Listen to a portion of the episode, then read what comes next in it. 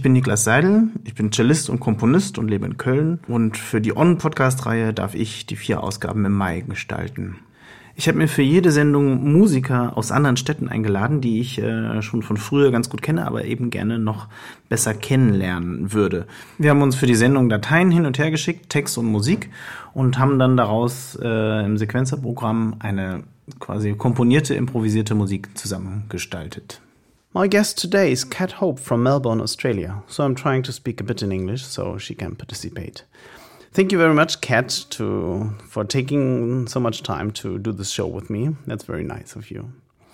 Cat and I we met in 2018 when she invited Handwerk, my chamber music group here from Cologne, over to the Monash University in Melbourne, where Cat is the head of the arts department.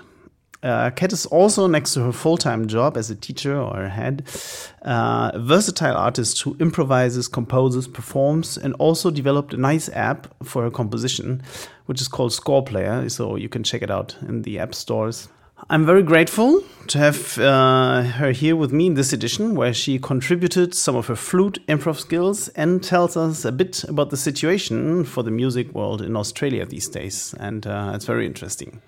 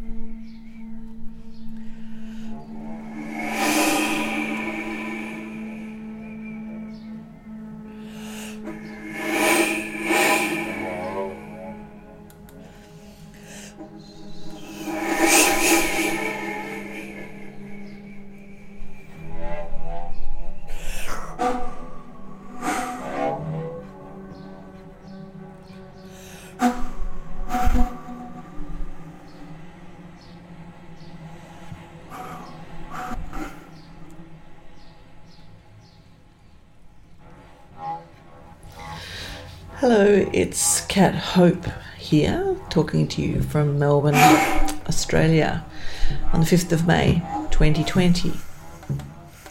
And I would love to thank Nicholas for inviting me to participate in this project and talk to you about what's happening in Australia during COVID 19.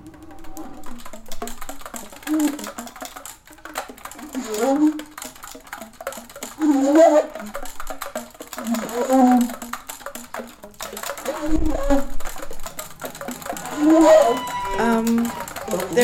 Are no concerts happening. There hasn't been for almost a month now. Everybody has been told to stay at home, but it's actually different in different states. So where I am in Victoria, it's at the second highest number of cases in the country. So I guess our restrictions are stronger and um, lasting longer. Whereas other states, like Australia, which is where I came from originally, uh, is starting to relax their restrictions now. My son, who is 15, uh, is not at school. Um, the school has is open, but you are not obliged to attend, and that will happen for the whole um, uh, term of his schooling. but again, that's different in different states.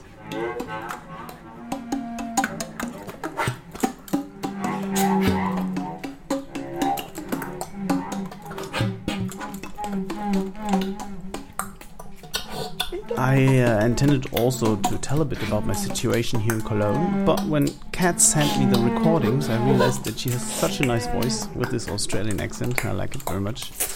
And she also has so much interesting to say that I will basically shut up and enjoy her talking along with you.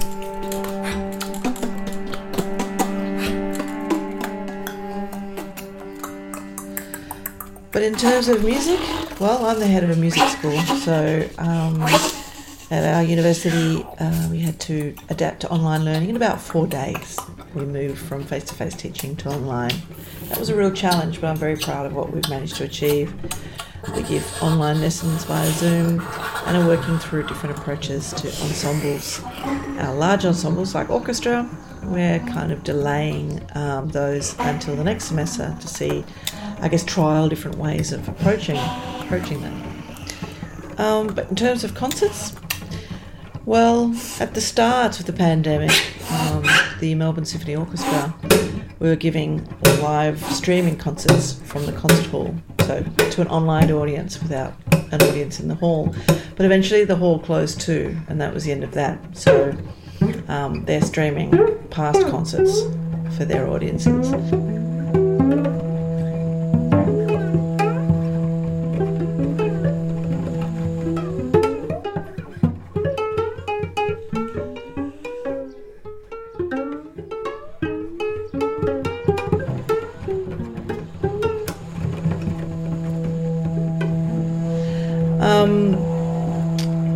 People are doing things, um, making their own projects. Um, some people are doing online collaborations or mixed projects, so someone will send you something and then you add something to it and send it back, that kind of thing. Um, the Make It Up Club, which is, I think, one of the most famous um, on long, ongoing um, experimental music sessions, is continuing as a kind of YouTube video on the same time and night, the same weekly spot that it always has.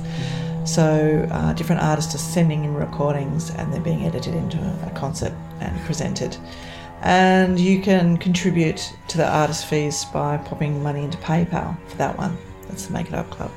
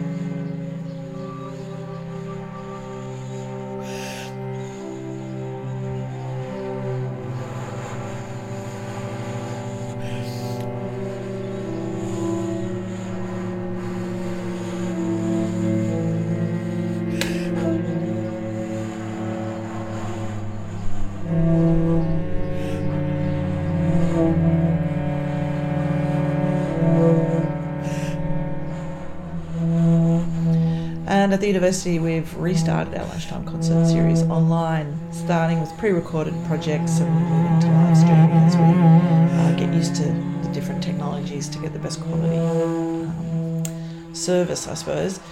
The big challenge in Australia is the internet. It's a bit hit and miss. Um, it's better in the cities, but go- is under a lot of pressure at the moment. Uh, but there are a lot of regional areas that don't have very good internet. I mean, I've heard of people teaching and learning their instruments from their cars, so they drive to where they can get a better signal for their phone or laptop.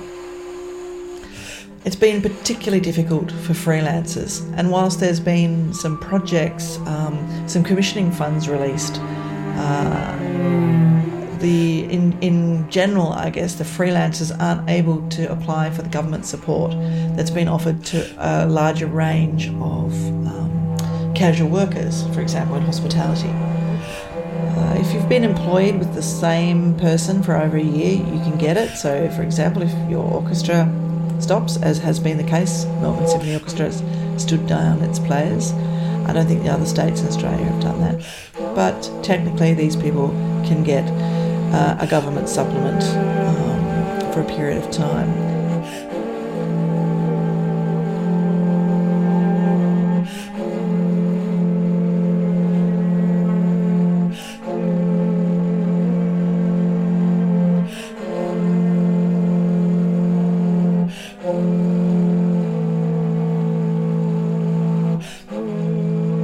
But if you're a freelancer who jumps from different jobs, it's very difficult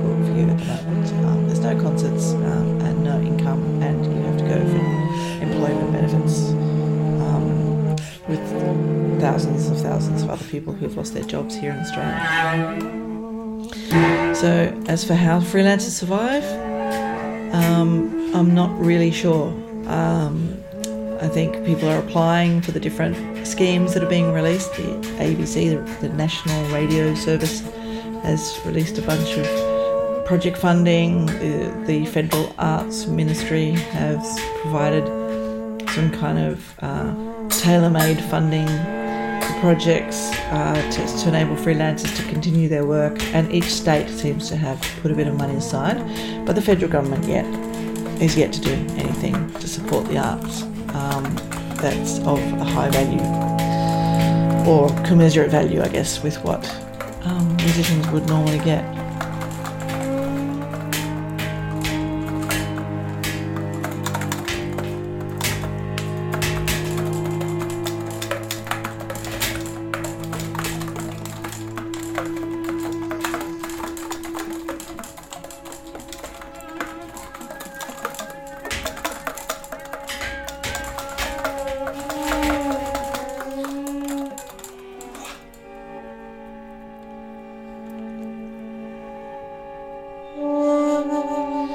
For me, um, as I said, the head of a music school and a university, um, I feel lucky that I've got a job.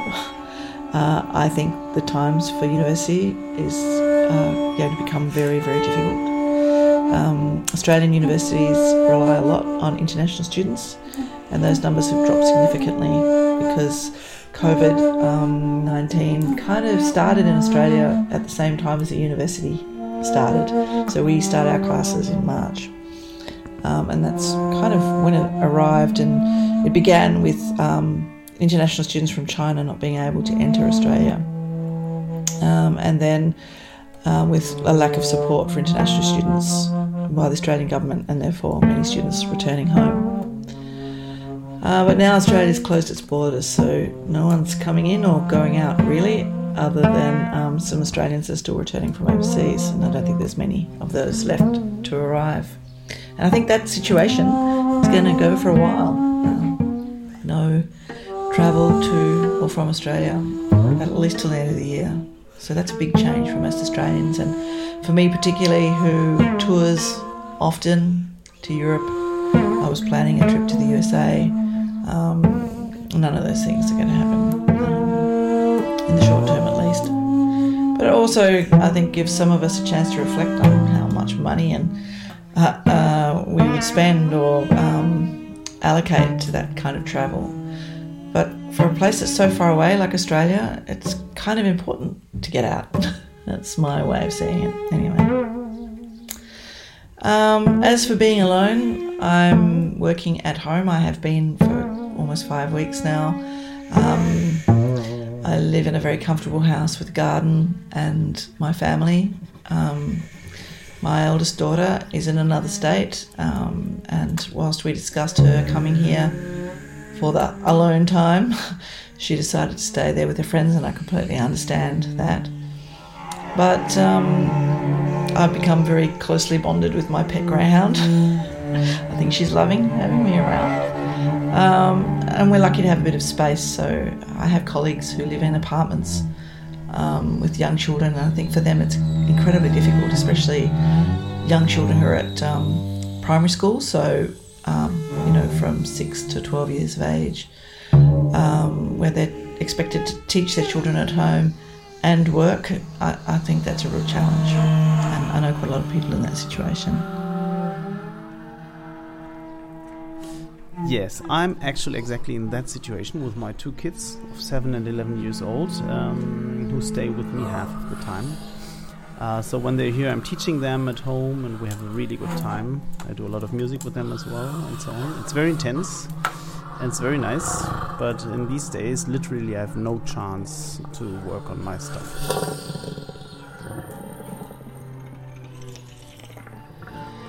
Um, so I, I guess I'm not really alone because I'm here with my family, but I miss making music, and that's why I was so grateful for this project. Um, I miss making music alongside the people I've always enjoyed making music with because it's not really the same exchanging files or playing over laggy internet.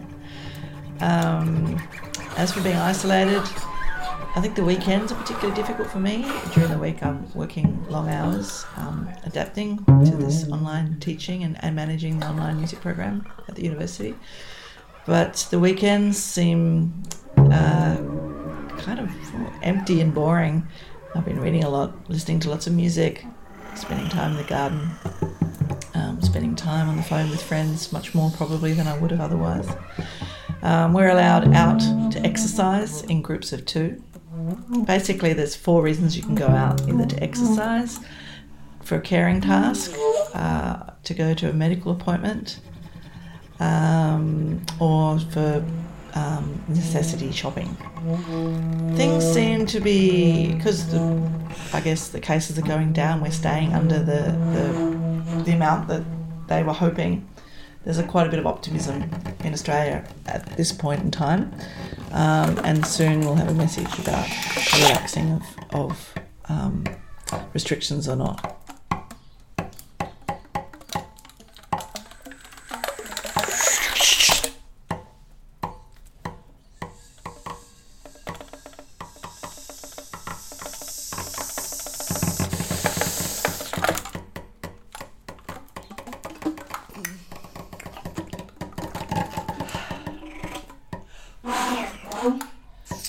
Think everybody's starting to get a little bit um, edgy and um, bored with their own company and that of their close families. Um, jigsaw puzzles have sold out at the shops.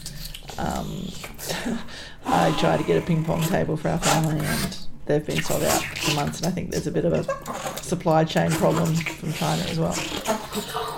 Um, but being alone for me um, means um, not being able to spend time with my friends. Um, and I've never worked well in isolation. I've had artist residencies where I've been isolated, and it's not my thing. I'm a bit of a social person.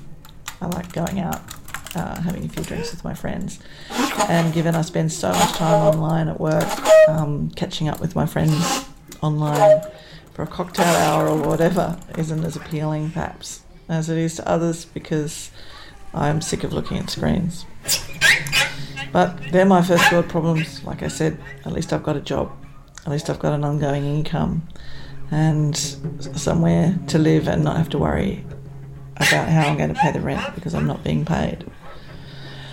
Um, I'm really interested, I guess, to hear how everyone else is is faring in these very strange times, and I personally believe things will never be the same again. That's not necessarily a bad thing.